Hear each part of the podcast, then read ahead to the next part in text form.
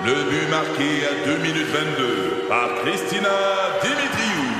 Avec l'aide de Sebastiano Brunet, Lucie Beaulieu, Tarek Malki, Jenny Agostino, Edith Chen, Emmanuel Jean-Pierre. Au hockey, comme en immobilier, pour réussir, ça prend toute une équipe. Et avec vos 5000 courtiers Remax, la force du réseau roule pour vous. Remax est heureuse de s'associer à Martin McGuire et Danny Dubé pour vous présenter le tout nouveau balado Bon Match. C'est 23. Patrick Lagacé en accéléré. Les meilleurs moments du Québec maintenant en moins de 60 minutes.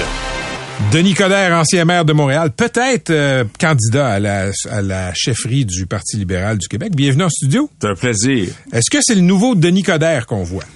Non, il, a évolué, il a réappris à marcher puis à parler, mais euh, c'est le même.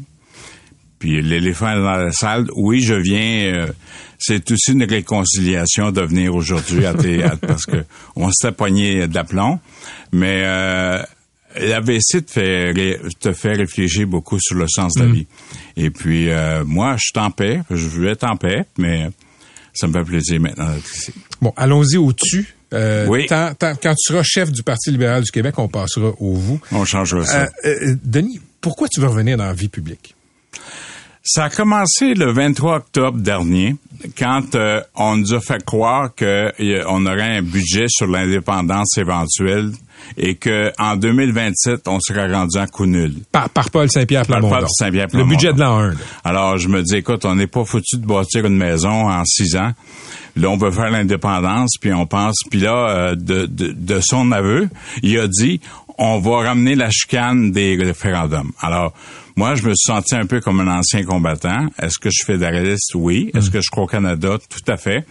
Et puis, euh, j'ai comme reçu l'appel. Et puis, en même temps, euh, je trouvais que il y a un parti, euh, imaginez-vous, Captain Canada, Legault, euh, il y a un parti qui est vraiment fédéraliste, c'est le Parti libéral. OK. Si je comprends bien, si Paul Saint-Pierre Plamondon n'avait pas sorti le budget de l'an 1 d'un Québec souverain, t'aurais pas voulu faire le saut en politique Peut-être provinciale. pas. Peut-être pas, mais il arrive un moment où, euh, appelons ça les anciens combattants, euh, reçoivent cet appel-là. Moi, j'ai, j'ai, je vais déjà dire à Régent Tremblay, je suis pas un bâtisseur, je suis un rénovateur. Quand le toit coule, je mets pas maison en terre. Euh, J'aime autant améliorer un, un Québec fort dans, dans un Canada efficace que de recommencer à zéro puis de faire encore au monde que tout va bien aller. OK. Je veux qu'on revienne sur la politique municipale. Pas la campagne, la dernière campagne, Ouais. Mm-hmm. mais l'après. OK? Et je veux qu'on commence par, par quelque chose. Euh, est-ce que je me trompe? Ou t'as pas appelé Valérie Plante pour la féliciter? Je l'ai écrit pour la visiter. Je l'ai, j'ai, j'ai texté puis on s'est texté. T'as fini par, par la contacter. Le lendemain. Le lendemain. Oui. OK.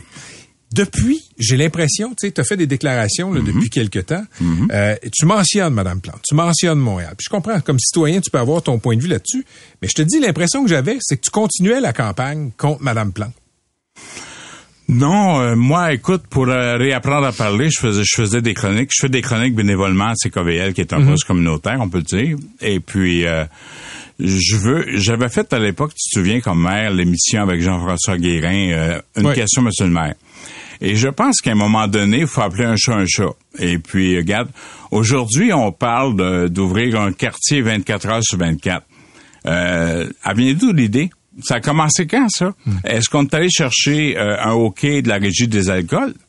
Moi, ils m'ont dit non quand j'ai fait euh, le... Tu sais, alors, à un moment donné, euh, je ne suis pas amer, je ne suis pas viscéral, je suis pas revanchard.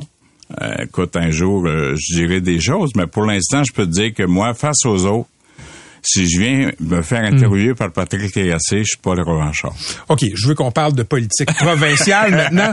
Euh, je suis curieux. Ouais. pourquoi tu veux être chef du PLQ?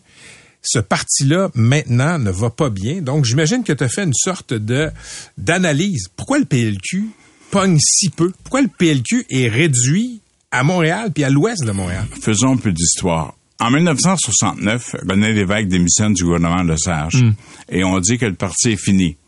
C'est le temps que Robert Bourassa commence. Il y avait un député de Gaspé qui s'appelait Bonard Arsenault, le grand-père par alliance de Patrick Roy de Casso, qui a dit la chose suivante. Il dit être libéral, c'est d'être fédéraliste. Fédéraliste, c'est d'être, c'est pas d'être socialiste, puis on n'est pas de l'extrême gauche.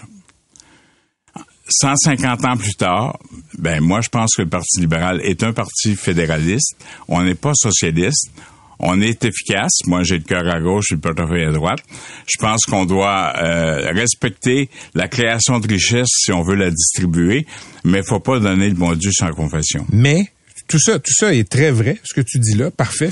Le constat est bon. Il y a un an, Mais- le mais le PQ parti- est mort. Le PQ est mort il y a un mois.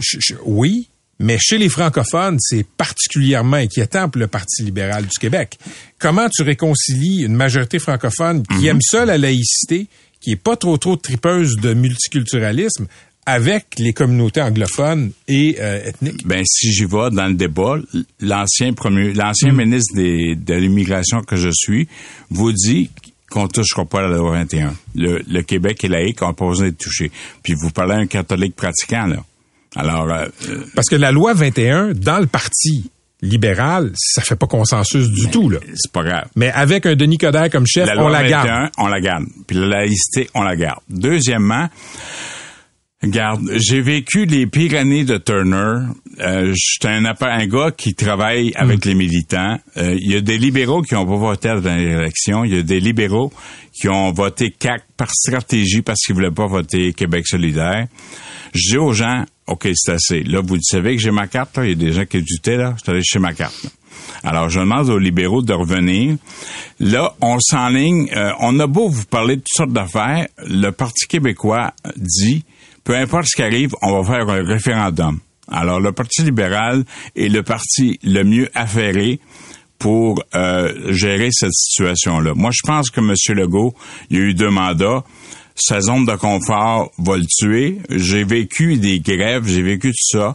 Et puis, euh, on a l'impression que c'est un rocher excessif, euh, Patrick, que c'est un éternel recommencement. Donc, euh, je pense que oui, faisons des débats, mais c'est quoi le renouveau? Est-ce que c'est un jeune député qui veut amener un troisième référendum? Mais, OK, parlons de renouveau, OK? Ouais. Euh, quand quand tu as laissé flotter cette idée que tu voulais y aller, OK? Ouais. La première chronique à CKVL se, fait- se faisait suite là, à, à une nouvelle de la presse. Tu as dit, j'ai consulté, j'ai demandé au monde, Mm-hmm. est-ce que je suis un homme du passé? Ouais. Écoute, le passé, l'avenir, c'est pas une question de politicien, politicienne qui a un âge. Tout à Mais, fait. mais je dois te dire, ça fait longtemps que tu es en politique. Ça fait 40 ans. Depuis, depuis que je lis les journaux que tu es en politique, convainc-moi, fais le pitch que tu es un homme du renouveau. Non, c'est que la vie est un éternel recommencement. S'il y a des gens qui disent que j'ai pas des racines dans le PLQ, donc je suis le renouveau. Deuxièmement, je te ferai remarquer que si tu suivais pendant 40 ans, je te lisais depuis 40 ans. Alors, donc, euh, la passion a plusieurs professions. Mais Denis, il y a, il y a 40 ans, Et merci. pourtant, et pourtant, tu vas remplacer Paul Arcan. mais, mais il y a Et pour 40 moi, ans, j'écrivais pas dans le journal. Mais, mais je Non, comprends ce que tu dire. veux dire. Qu'est-ce que tu réponds à ceux qui disent que tu es un politicien du passé, de la vieille école? 30% de la population a 65 ans et plus. Est-ce que si peut-être on mettait plus l'accent sur la prévention et sur l'expérience, peut-être qu'on éviterait bien des problèmes? Parce que pour moi, on parle de quoi aujourd'hui? On parle d'immigration. J'ai été ministre. On parle d'habitation. J'ai été maire. Moi, je pense qu'il faut arrêter de, s- de, de mettre la faute ses autres et de prendre nos responsabilités. Je veux faire un nouveau pacte entre les municipalités et le gouvernement du Québec. Pour moi, les municipalités, c'est pas des créatures des provinces. C'est euh, c'est un gouvernement de proximité. Tu as été rejeté deux fois à la mairie par les Montréalais. Ben oui. C'est-tu pour ça que tu veux te présenter à Québec si tu te présentes en politique provinciale? Non, j'ai perdu trois fois au fédéral avant de gagner, puis j'ai été élu six fois. Pourquoi, pourquoi tu te présentes pas à Montréal? Parce que je ne veux pas que le PLQ soit perçu comme un parti de Montréal. Je pourrais facilement dire, OK, je m'en vais dans tel comté où c'est sûr. Je pourrais retourner à Montréal-Nord, puis euh, je remercie la Providence parce que j'ai une magnifique loyauté avec les gens du, du coin. Mais je suis aussi un gars de région. Je suis venu au monde à Joliette. Georges-Émile Lapam, il, était à il est venu au monde à Joliette, mais il était député de Outremont. Mais, mais tu sais qu'à Québec, le sentiment identitaire régional est très, très fort. Moi, je dirais même plus fort qu'à Montréal. Ah, tu a- vas être vu comme une transplantation. Ben écoute, on verra. Moi, je veux dire, c'est ce qui est important dans tout ça, c'est le militant. Premièrement, il faut que je décide si j'y vais. Deuxièmement, il faut que je sois élu. Je pense de décider que tu y allais. Moi, je pense que je vais marcher. Tu viendrais avec moi, je te ferai des ravoirs. Mais 300 kilomètres, tu peux changer d'idée. Mais ce que je veux Tu dire... parles de Compostelle. là. Compostelle, oui. Ce que je veux dire, c'est que je pense qu'on a, il n'y a pas de crise dans la vie, il y a que des opportunités. Et puis, faire preuve de résilience, c'est de voir quand ça va mal, là, c'est de voir ceux qui ils démontrent ce respect et cette dignité. Et puis, regarde, moi, j'ai eu un, un père politique exceptionnel qui, en 1993, s'appelait Jean Chrétien, puis il disait, drôle de gueule, mais quel discours. Il a été réélu à trois reprises. Alors moi, je me dis que quand on saisit ces opportunités, le Parti libéral est un grand parti, puis on a une belle opportunité de reprendre notre place. Il faut être pertinent et percutant. OK, il y a un bout de l'émission, tout le monde en parle de dimanche, qui a retenu mon attention. Oui. On en a un extrait, on va l'écouter. Mais si les terrains prennent de la valeur genre x 10, c'est sûr que mon loyer va coûter plus cher x 10. Ça fait Ben, partie du problème. Ça fait partie du problème. Fait que c'est pas le privé à la solution parce que si ça continue de même, moi j'ai des colocs jusqu'à 60. Non, mais faut comprendre que c'est tout. Non, mais en tout respect, principe- en tout respect, c'est pas une question d'humour, là. La réalité. Ah, c'est pas une blague Non, que je te pas dis. du tout. On va se parler après. Si tu veux qu'on fasse. OK, Denis, ce bout-là m'a rendu mal à l'aise, je te dis pourquoi. Oui. T'étais pas dans la conversation, c'était entre Sirois puis l'humoriste Tommy Néron. J'ai vu le Denis Coderre euh, euh, impulsif. Celui là qui, Qui se parle à la fâche. police, là. Celui, ouais, celui qui parle à la police, celui qui dit mon chef de police. Mm. Pourquoi t'es intervenu dans cette pourquoi t'es intervenu dans cette conversation là C'est parce que c'est pour ça qu'il demande, il nous demande de rester à tout le monde. en Je parle. comprends, mais mais dans cet échange là, t'étais pas t'étais pas parti à la conversation. Moi, je suis tanné que l'on pointe du doigt les gens. Un problème d'habitation, c'est à cause des immigrants. On a un problème d'habitation, c'est parce que les développeurs immobiliers, c'est tous des bandits. Hmm. Alors, à un moment donné, moi, j'ai, moi, puis je, je Mais, comprends. mais il disait pas que c'était des bandits. Non, mais Il tu comprends, toujours ça, un problème. Mais moi, moi, Ah, ben, des fois, il y a certains, il y a certains groupes dans la société qui ont des j'ai parlé à responsabilités. Tommy, puis on s'entend bien, il n'y a pas de problème. Alors, si t'es capable de faire des jokes, premièrement, soit drôle, mais deuxièmement, il arrive des moments donnés où, parce que c'est un débat tellement important, moi, je, je connais des gens, puis toi aussi, t'écris là-dessus, comme quoi que c'est épouvantable, euh, les évictions, puis tout ce qui va avec. Alors, pour moi, l'habitation, c'est tellement important. Luc a des choses à dire, puis je pense qu'il arrêter Mais ça. Denis, plus globalement, Oui. ok, cette scène-là, pour moi, c'était le Denis fâché, Mhm. le Denis plus impulsif. Ben, je m'excuse, mais c'était pas non, ça. non. Mais réalises-tu que ça t'a souvent nuit dans ta vie politique? On veut des gens qui sont authentiques. Moi, je mourrai jamais d'ulcère parce que ça sort comme ça c'est une belle formule, mais tu réponds pas à la question. Ben, je réponds à la question en voulant dire que peut-être je vais trop loin. Je suis humain. Je vais faire plein d'erreurs dans ma vie, mais je fais jamais deux fois la même erreur. Alors, mais je vais faire des erreurs. Je suis humain.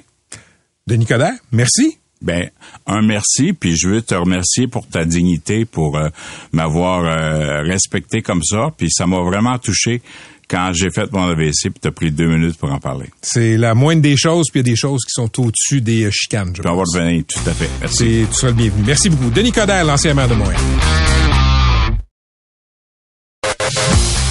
Patrick Lagacé en accéléré.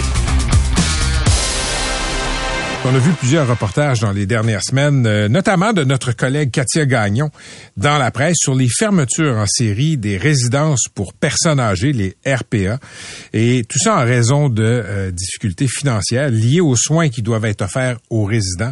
Euh, en clair, les gens qui sont propriétaires, les groupes qui sont propriétaires de ces immeubles, à un moment donné, regardent les chiffres et se disent, ce serait plus payant de juste louer ou de vendre ça pour que ce soit transformé, par exemple, en condo.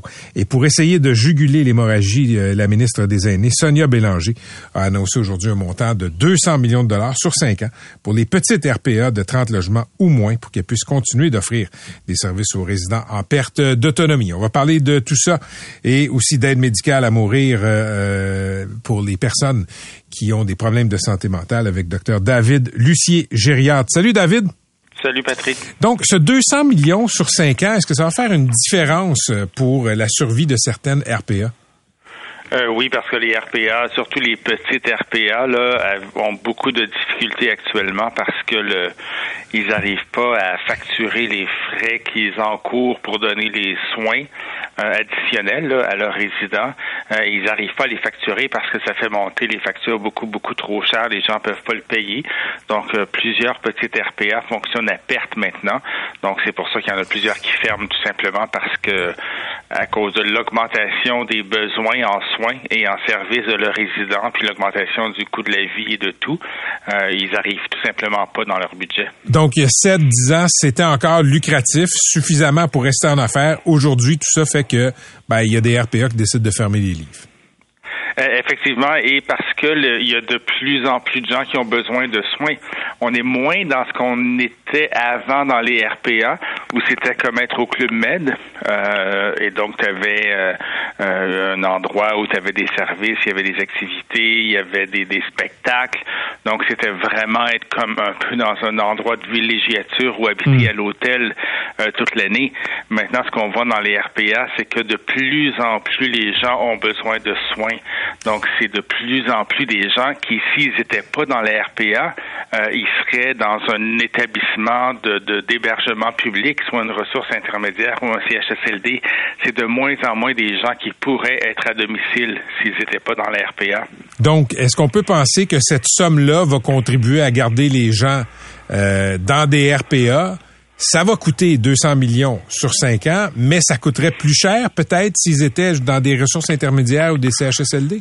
Euh, oui, et ça engorgerait les hôpitaux parce qu'il y a de, un grand problème de manque de place en ressources intermédiaires qui est encore plus grand que le manque de place en CHSLD actuellement. Et si les gens qui sont dans les RPA sont pas capables de payer pour les soins, la RPA peut pas les garder parce qu'il y a une limite pour une entreprise privée à fonctionner à perte. Donc ces gens-là vont devoir être relocalisés soit dans une ressource intermédiaire ou un CHSLD, ce qui évidemment augmente la liste d'attente et si c'est trop long, ils vont tout simplement être envoyés à l'hôpital et là, ils vont rester à l'hôpital en attendant, ce qui est la pire chose pour tout le monde. David, ton expertise, c'est les personnes âgées, donc tu les vois dans toutes sortes de conditions. Est-ce que présentement au Québec, on fait tout ce qu'on peut pour garder les gens en résidence, chez eux ou dans des RPA et éviter que ces personnes-là aient à être prises en charge à 100% par l'État? Est-ce qu'on en fait assez? Est-ce qu'on en fait assez au niveau des soins à domicile? On n'en fera jamais assez. Euh, évidemment, il y a eu des investissements qui ont été faits. Maintenant, ce qu'on entend souvent, c'est que le problème, c'est pas nécessairement l'argent. Hein. Il, il y a des établissements qui n'arrivent pas à dépenser tout leur budget. C'est que c'est un problème de personnel qu'on a, comme à plusieurs endroits. Donc, donc ça, c'est, c'est un des problèmes qu'on a actuellement. On pourrait en faire plus. On pourrait aussi, et, ça, c'est pour ça que j'aime cette idée là, de donner un budget pour les soins dans les RPA. C'est que ce qui est important, c'est de diversifier les offres de diversifier les façons de rester à domicile. Il y a des gens qui veulent rester dans leur domicile, leur maison qui, où ils sont depuis 40 ans. Il y a des gens qui veulent aller dans une RPA pour avoir la socialisation, avoir aussi ce sentiment de sécurité, d'avoir toujours des gens autour 24 heures par jour. Et là, on va leur permettre de recevoir les soins à domicile dont ils ont besoin dans les RPA. Et il y a d'autres qui vont vouloir aller dans les ressources intermédiaires ou les CHSLD. Donc, ce qu'il faut faire, c'est de diversifier ces offres-là. Il y a encore beaucoup d'autres modèles qu'on pourrait exploiter plus, comme les, les, maisons carpe ou des, des endroits où les gens se réuniraient à plusieurs euh, pour habiter un genre de commune. Donc, oui, on peut faire plus, mais je pense qu'on on s'en va vers là. Où on n'en fait vraiment pas assez, c'est vraiment au niveau de la prévention, donc prévenir la perte d'autonomie pour que les gens restent en santé plus longtemps. Donc, on sait qu'il faut manger des légumes, on sait qu'il faut faire de l'exercice, euh, mais je pense qu'on peut faire plus que ça et l'État a une responsabilité dans ça aussi. OK, je veux qu'on parle un peu d'aide médicale à mourir. David Lucier, euh, tu es souvent intervenu sur la place publique pour démystifier, expliquer l'aide médicale à mourir depuis une décennie et euh, tu es consulté par le gouvernement là, sur divers comités. Ottawa a décidé de mettre sur la glace pour une, durée indéfinie euh, l'idée d'élargir l'aide médicale à mourir pour les personnes qui ont des problèmes de santé mentale. Est-ce que c'est une décision qui est sage?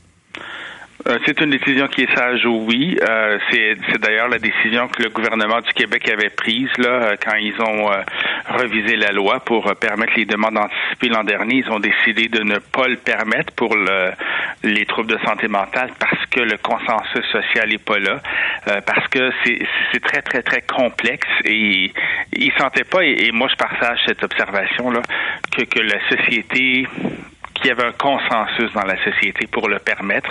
Il y a beaucoup, beaucoup d'inquiétudes. Euh, il faudrait le faire. Il y a eu plusieurs comités. Hein. Au fédéral, il y a plusieurs qui étaient prêts, là, même si au Québec, mm. ça n'aurait pas été le cas. Il y a plusieurs qui étaient prêts à ça, euh, mais ça aurait été très complexe et il y avait un risque de dérapage qui était assez grand.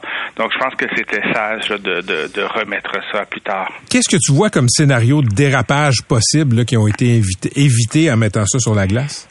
Mais le, problème, c'est surtout de, de- d'être certain que c'est une maladie grave et incurable et qu'il n'y a pas d'espoir, ce qui est très difficile pour les problèmes de santé mentale. Oui, il y a certains cas des gens qui ont une maladie psychiatrique qui dure depuis des décennies, euh, qui, qui- qu'on sait qu'on peut pas traiter actuellement et qu'on n'entrevoit pas qu'on va pouvoir la traiter dans les dans les prochaines années.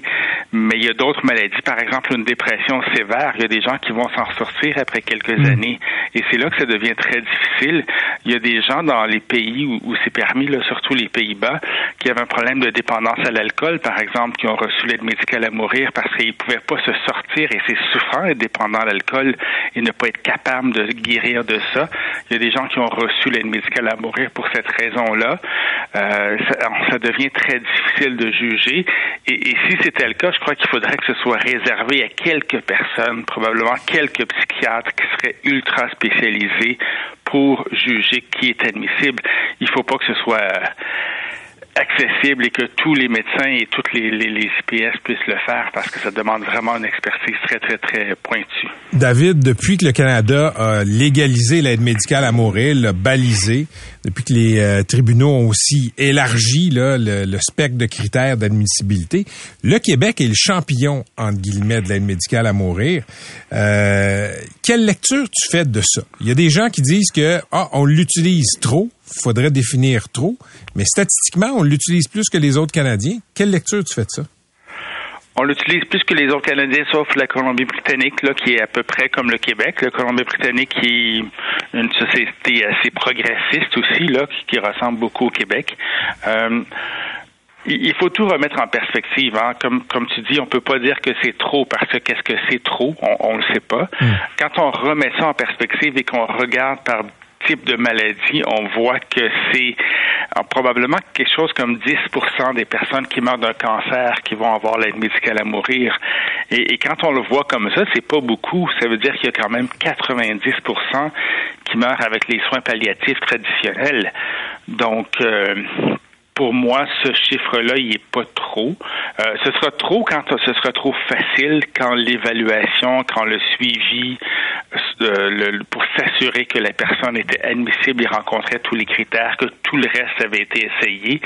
Ce sera trop quand ça, ce sera pas fait. Pour l'instant, je crois que le suivi qui est fait, autant avant que pendant et après l'aide médicale à mourir, est suffisant pour qu'on puisse dire que c'est pas trop ce qu'on a actuellement, même si évidemment c'est ça nous interpelle de voir d'être les champions du monde et c'est pour ça qu'il y a aussi euh, des, chercheurs qui vont bientôt se pencher là-dessus pour mieux comprendre pourquoi. Ce qu'on veut pas, c'est que ce soit une solution que les gens choisissent par défaut d'avoir accès à des soins de santé adéquats. Et ça, c'était une des inquiétudes avec la santé mentale. Donc, on veut pas que parce que les gens ont peur de vieillir, parce que les gens veulent pas aller en CHSLD ou parce que les gens n'ont pas accès à des soins pour leurs leur troubles de santé mentale, on veut pas qu'ils choisissent l'aide médicale à mourir. Pour l'instant, moi, je suis assez confortable de dire que c'est pas le cas. Il faut s'assurer que ça reste comme ça toujours. Merci David, toujours un plaisir.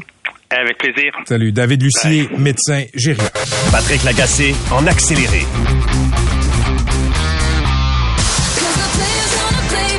play, play, play. And the haters gonna hate, hate, hate, hate, hate, baby. I'm just gonna shake, shake, shake, shake, shake. Shake it off. 16h28 euh, minutes, on le voit aux États-Unis, mais on voit ça aussi dans d'autres pays. Tout est en train de devenir politique en termes de politique partisane. Tout peut être transformé en facteur de polarisation. Et là, aux États-Unis, il y a Taylor Swift, la chanteuse américaine, qui est au cœur de théories du complot. Elle cause beaucoup d'agitation dans la Trumposphère, qui la voit comme une ennemie, ben parce que pour plein de raisons, notamment qu'elle n'est pas pro-Trump. En plus, elle fréquente un joueur étoile de la NFL, Travis Kelsey. Elle assiste au match des Chiefs de Kansas City, qui sont qualifiés pour le Super Bowl. Et depuis, euh, depuis les derniers jours, ben, l'extrême droite américaine est encore plus déchaînée au sujet de Taylor Swift. Elle est la cible de, tout plein d'attaques et aussi de théories du complot. On en parle avec David Morin, co-titulaire de la chaire UNESCO en prévention de la radicalisation et de l'extrémisme violent de l'Université de Sherbrooke. David, bonjour. Bonjour Patrick, si on m'avait dit que je viendrais parler de Taylor Swift à votre émission, euh, je n'aurais pas trop cru, mais allons-y. OK. En quoi est-ce que Taylor Swift est devenue une sorte d'engrais pour les théories du complot aux États-Unis ces derniers temps?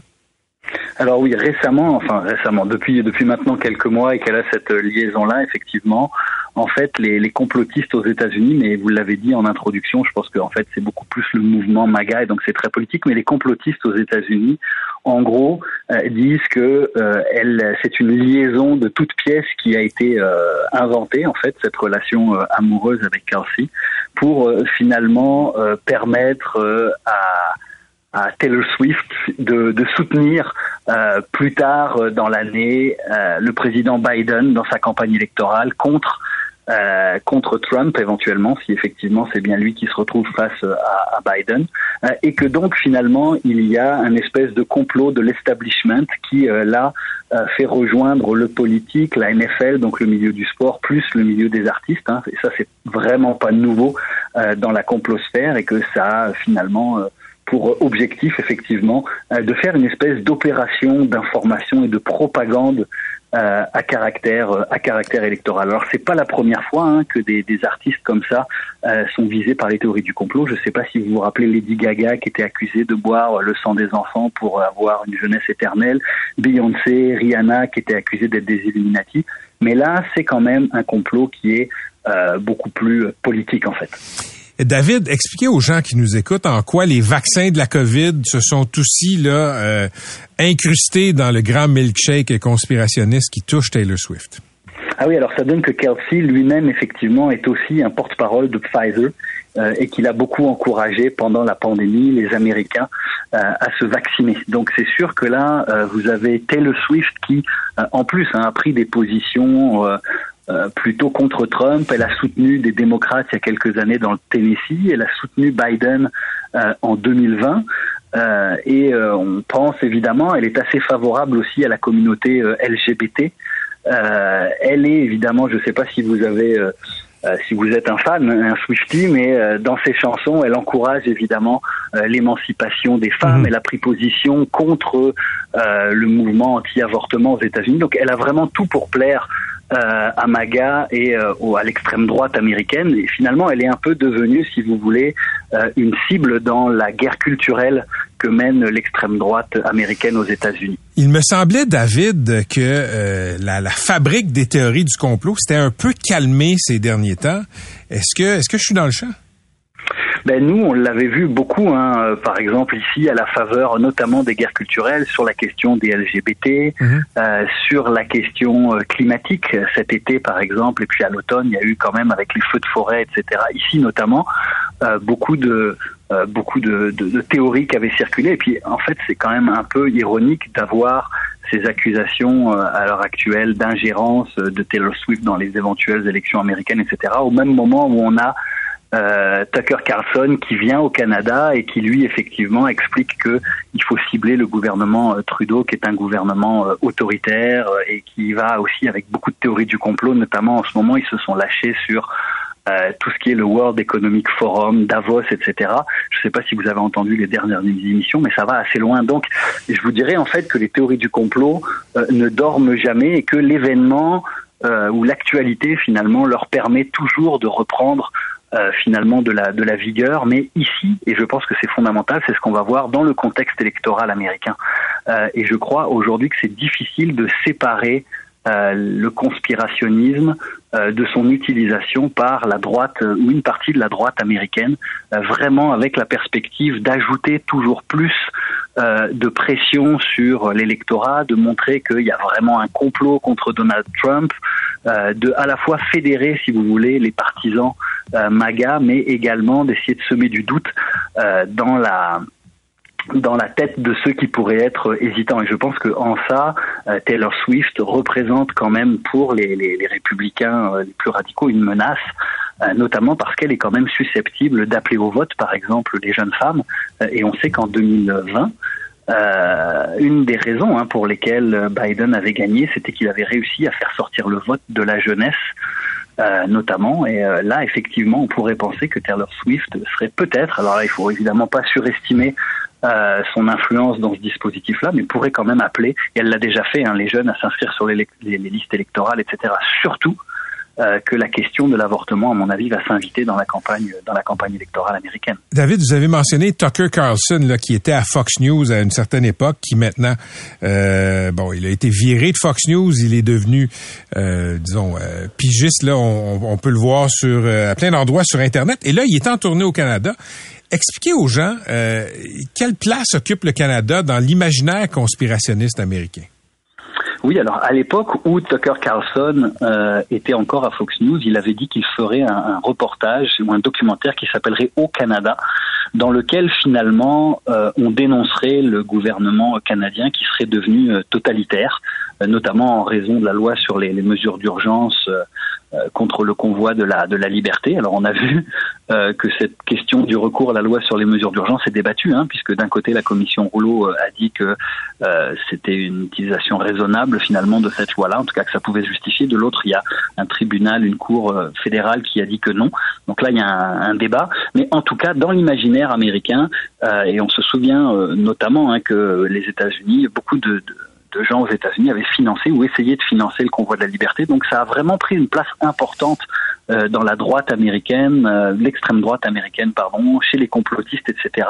Euh, le, le, Canada, au point je vous dirais où, selon moi, et ça fait pas consensus ce que je vais vous dire là, mais on assiste quand même à une forme d'influence étrangère dans le processus euh, électorale au Canada, dans la politique intérieure canadienne. Alors évidemment, c'est pas le gouvernement américain, mais on voit ici le poids quand même euh, d'entités non étatiques, parce que Tucker Carlson, il est quand même très suivi, euh, et on a vu l'impact que ça avait. Je ne sais pas si vous avez vu également le le, le, le, type de MMA, la Strickland, qui est venu combattre euh, à mm -hmm. Toronto, euh, qui lui-même hein, a fait une sortie euh, extrêmement virulente contre contre Trudeau, contre les droits des LGBT, puisqu'une question lui a été posée par un journaliste face à des, des choses qu'il avait dit par le passé. Donc on voit quand même ici que le, le, le Canada est devenu euh, aux États-Unis, chez l'extrême droite américaine, une genre de, de, de symbole euh, d'un État qui serait devenu euh, autoritaire, etc. Et Tucker Carlson est assez, alors il est provocateur et puis il sait que ça va quand même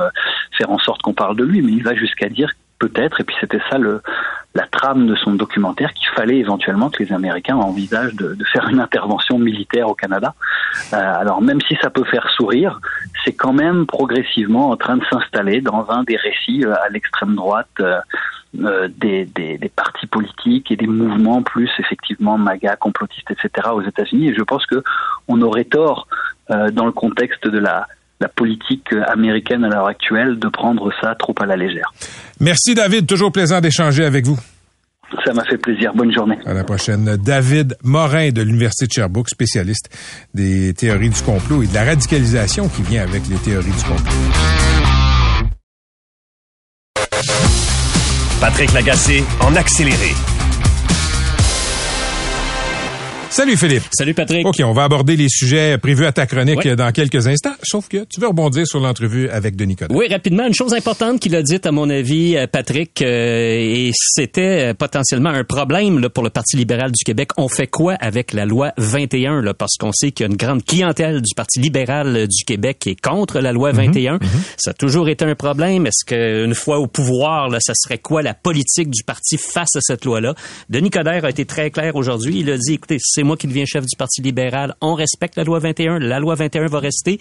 C'est la première fois depuis le début de ce débat-là là, que sur une question, un enjeu qui touche véritablement le Québec, le parti, qu'il se positionne. Ce que ça fait, ça veut dire qu'à partir de maintenant, tous ceux, toutes celles qui devront peut-être se présenter à la chefferie du Parti libéral, ben, devront répondre à la question. C'est quoi à partir de maintenant votre solution? Monsieur Coder, lui, a dit qu'il gardait la loi 21. Alors, c'est une première, euh, une première pierre là, dans, cette, dans, dans ce débat d'idées. Ça, je dois avouer que j'ai trouvé ça intéressant aujourd'hui. OK, parlons, parlons de transport maintenant. CDPQ ouais. Infra a annoncé hier en fin de journée euh, qu'on sortir du projet de transport structurant sur la rive sud.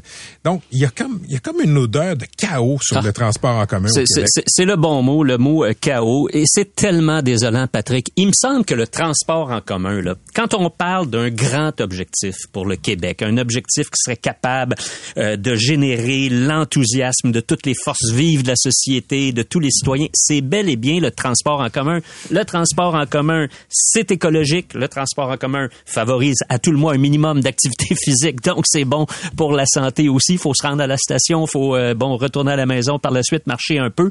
Le transport en commun, c'est l'avenir. Les grandes villes européennes ont des systèmes de transport en commun ultra performants. Et là, au Québec, il y a à peu près cinq ou six ans, on s'est mis à beaucoup réfléchir sur le transport en commun. On va faire le REM.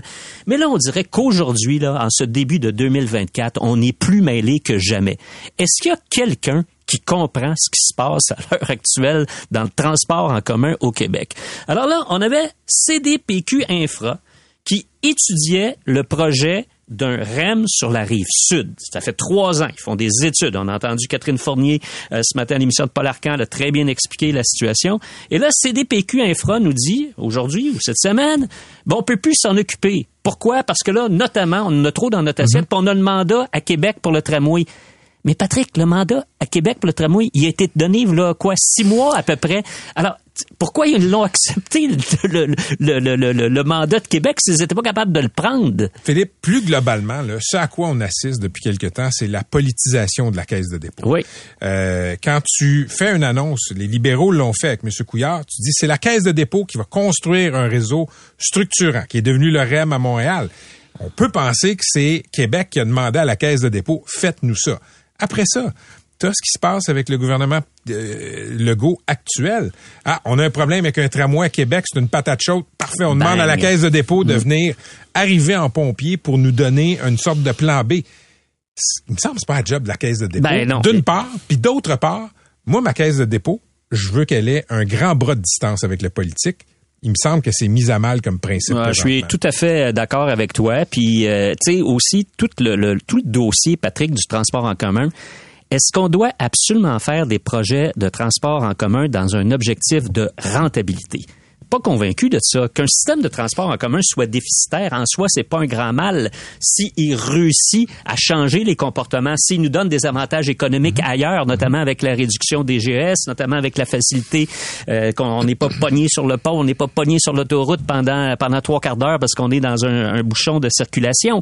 Alors il y a tellement d'avantages, on peut pas analyser ça uniquement dans une perspective économique. Or le problème de CDPQ Infra, c'est qu'il le fait dans une perspective de rentabilité.